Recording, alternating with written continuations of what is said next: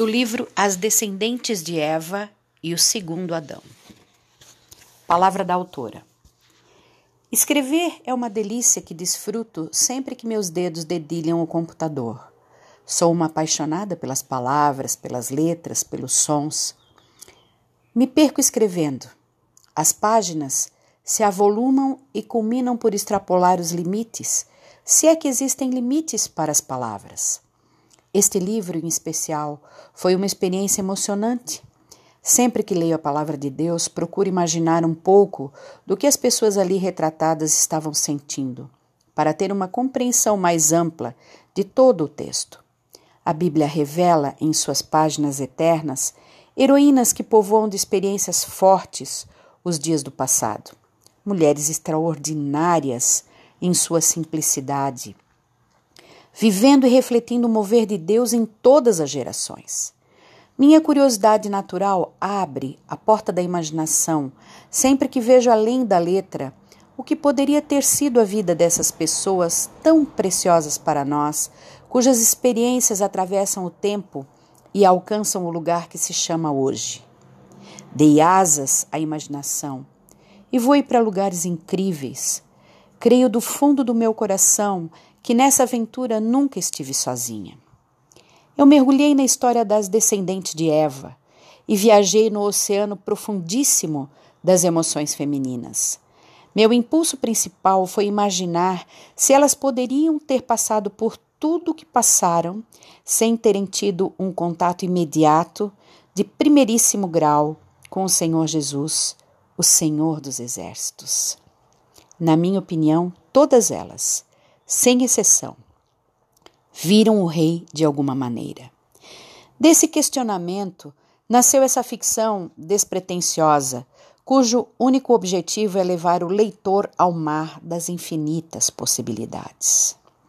Gostaria de deixar bem claro que as visões que as mulheres retratadas nesse livro tiveram são fruto da minha imaginação não estou dizendo em tempo algum que tive uma revelação da visão que elas tiveram de Cristo.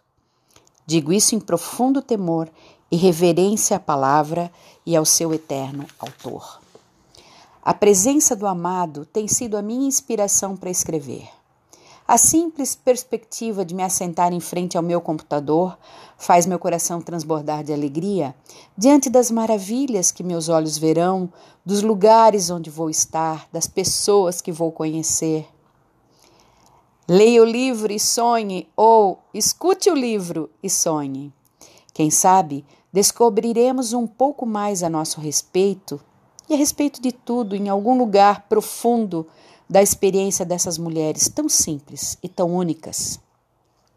Sobreviveríamos como elas sobreviveram? Imaginei o que Eva sentiu na pele, de que forma ela compreendeu o paraíso. Refleti no que deveria ser estar trancada por mais de um ano num barco sacolejante, cheio de animais por todos os lados, com quatro homens e três noras, como teria sido essa mulher de Noé, cujo nome talvez saibamos na eternidade? E Maria, a Virgem adolescente que concebeu do Espírito Santo o Cordeiro de Deus que tira o pecado do mundo. Simplesmente não consegui resumir, parar de escrever. Foi forte demais. Alguém poderia suportar a imensa responsabilidade de criar o Salvador. Como essa jovenzinha suportou? Minha oração nesse momento, meu caro ouvinte, é que numa esquina dessas, num dia qualquer, que vai se revelar o dia mais importante da tua vida, teus olhos também vejam o Rei e tu te apaixones para todo sempre. Exatamente como Eva a mulher de Noé, Sara, Miriam, Rebeca, Ruth, Esther, Ana, Rabi, Abigail, Maria, e teu nome esteja rolado entre os milhares de milhares de milhares de nomes que fazem da amada noiva do Cordeiro o que ela é. Toda honra, toda glória e todo louvor ao Eterno de Israel, o Rei dos Reis e Senhor dos Senhores a quem entreguei a minha vida.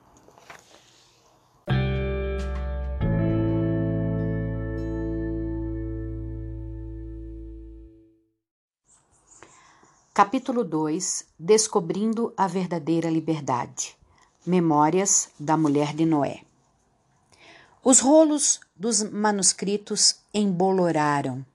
Creio que alguns desapareceram durante os séculos que foram passados, de mãos em mãos, às descendentes de Eva. O fato é que sempre uma de nós mulheres recebia de presente esses rolos e tinha a incumbência de escrever sua própria história ou de transcrever a história através de seus olhos.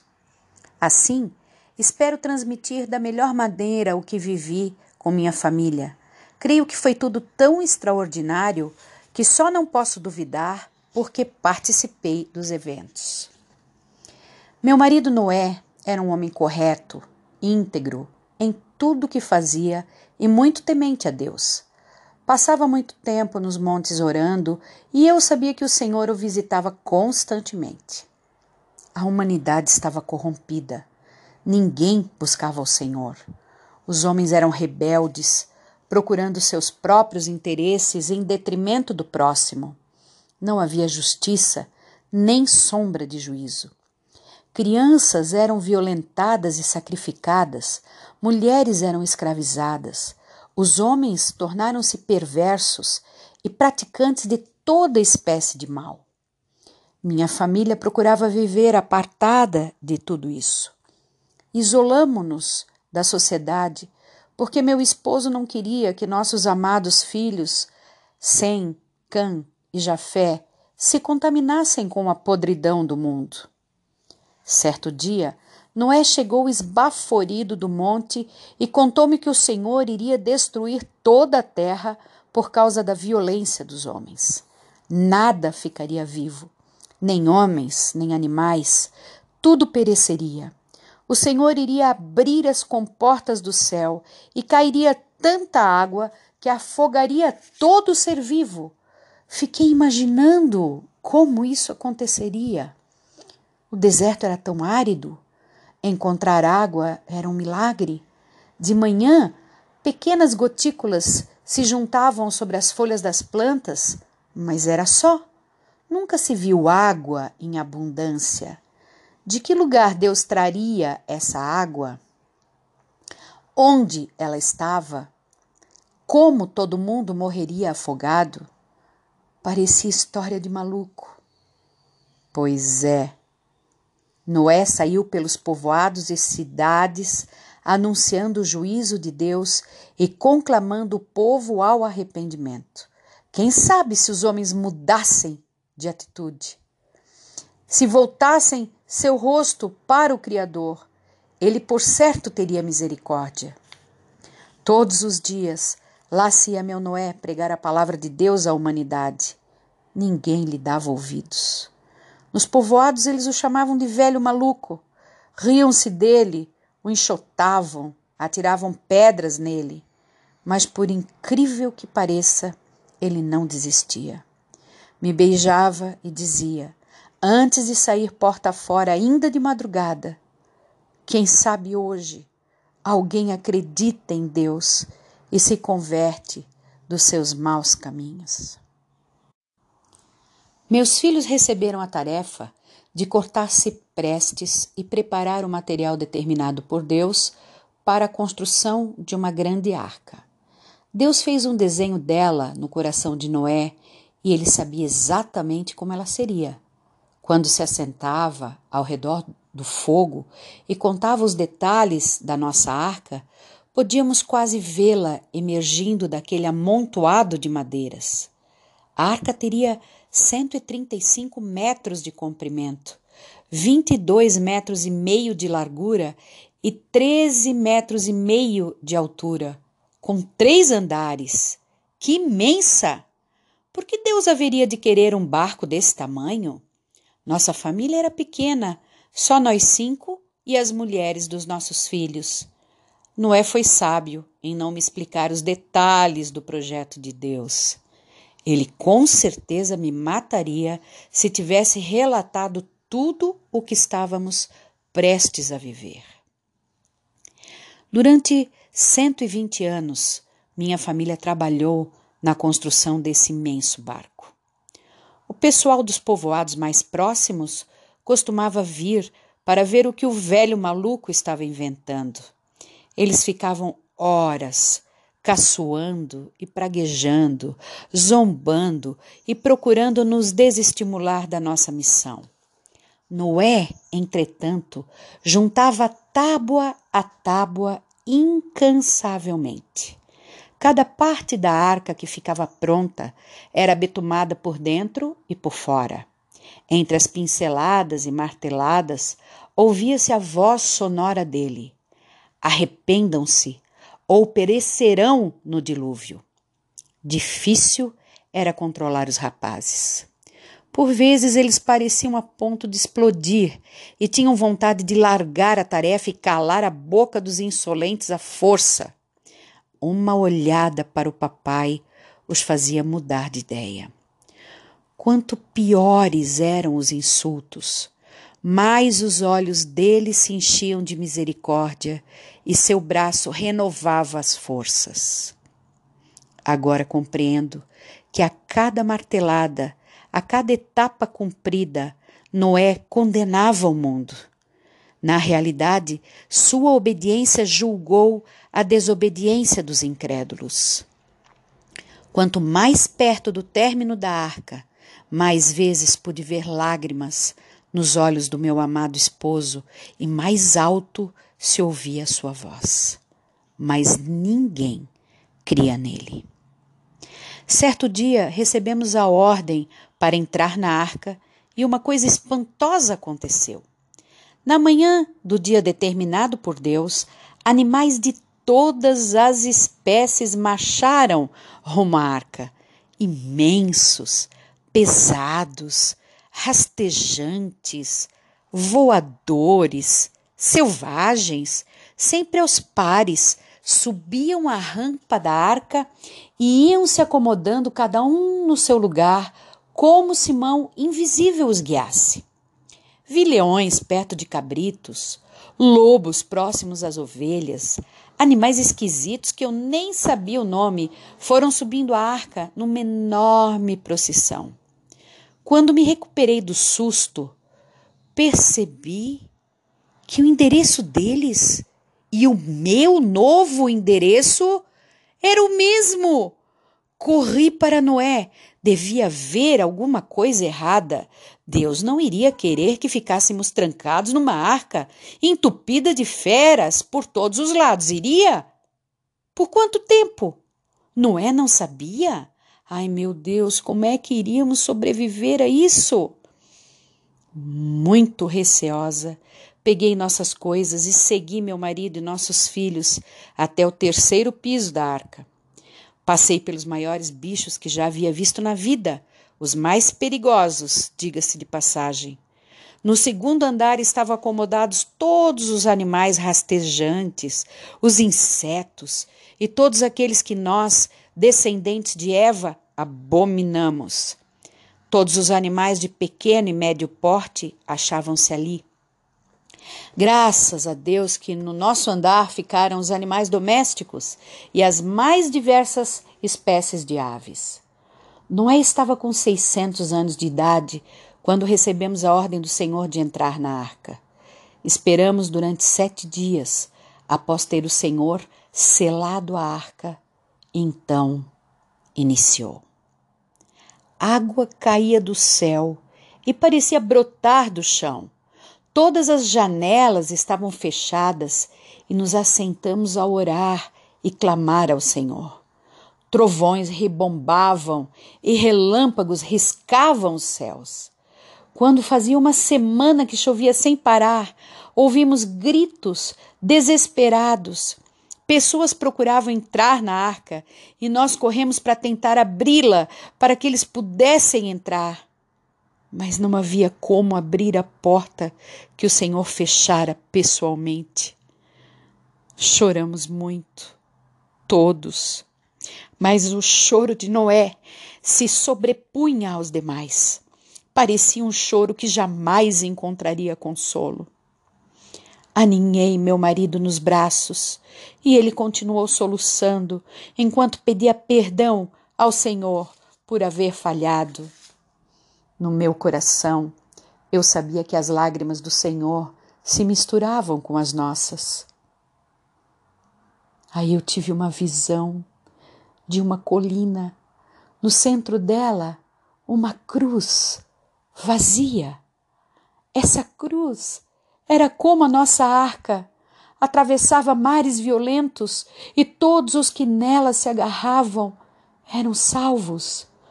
Não entendi bem o que o Senhor queria me mostrar, mas quando contei ao Noé, seu pranto se transformou em alegria.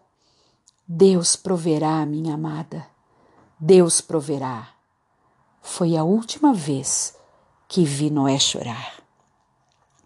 Nossa vida na arca era um milagre. Deus deve ter colocado sua poderosa mão sobre a minha cabeça, de outra forma eu não teria sobrevivido. É possível imaginar uma dona de casa trancada num lugar pequeno, com quatro homens, três noras e mais de sete mil animais? Será que alguém pode definir o aroma do nosso dormitório? Por mais milagrosa que fosse a atmosfera, com certeza não cheirava rosas. Não que eu tivesse me queixado, o que não tem remédio, remediado está, e além das contas, estávamos vivos. Os animais mais carnívoros e selvagens tornaram-se como gatinhos, ronronantes. Sua dieta foi trocada. Parecia que nasceram herbívoros e uma bela cenoura era tudo que os seus estômagos apreciavam. Inacreditável! Dava para aguentar essa viagem fantástica e sacolejante pelas águas durante semanas, meses, 371 dias. Socorro, Senhor! Será que nunca mais meus pés iriam pisar em terra seca, ficar parada? Esqueci como era. Meu corpo se negava a parar um minuto sequer. Era como se o balanço da arca estivesse nos meus ossos. Meu estômago nem se fala.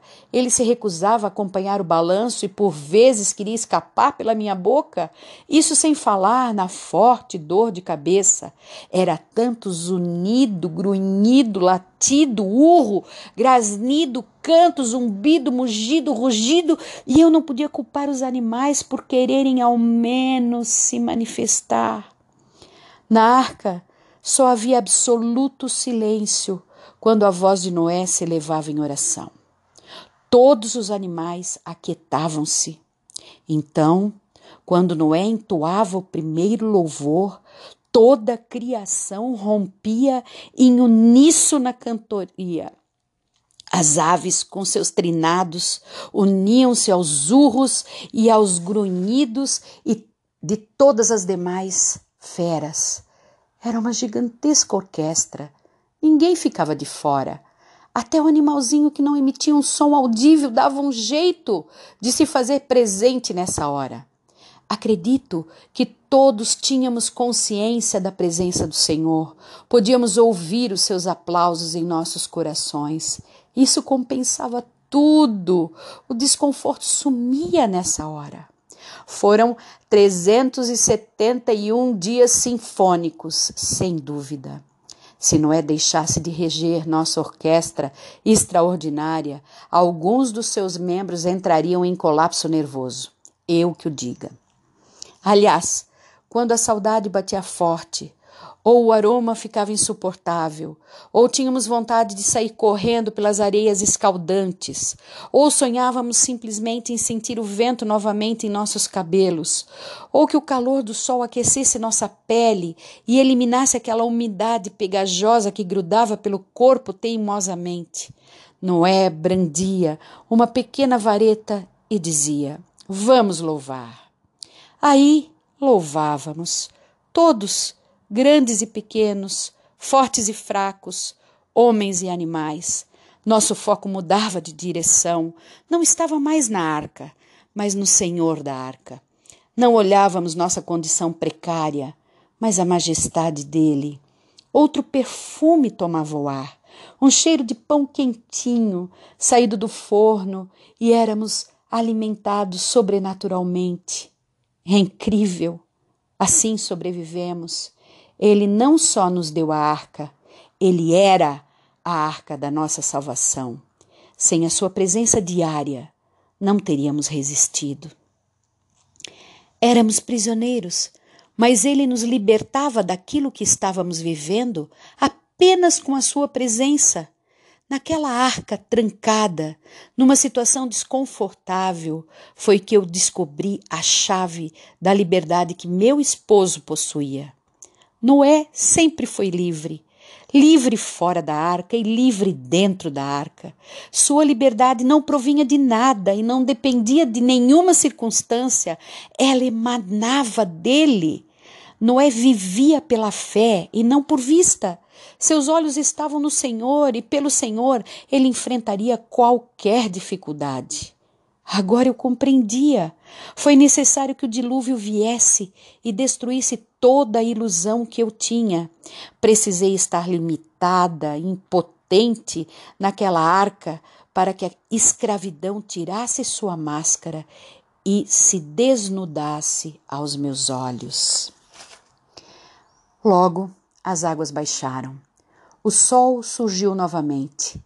Todos saímos da arca para iniciar uma nova vida, livres em Deus, livres para amá-lo e para obedecê-lo. Confesso que saí da arca fisicamente, mas ela jamais deixou o meu coração. Olhando para a imensidão de terra, de cima do monte Ararat, lembro da bênção que o Senhor nos havia dado. Sejam férteis, multipliquem-se e encham a terra. Dominem todos os animais. Por um instante tive medo. Senti-me pequena demais, impotente demais para tão honrosa missão.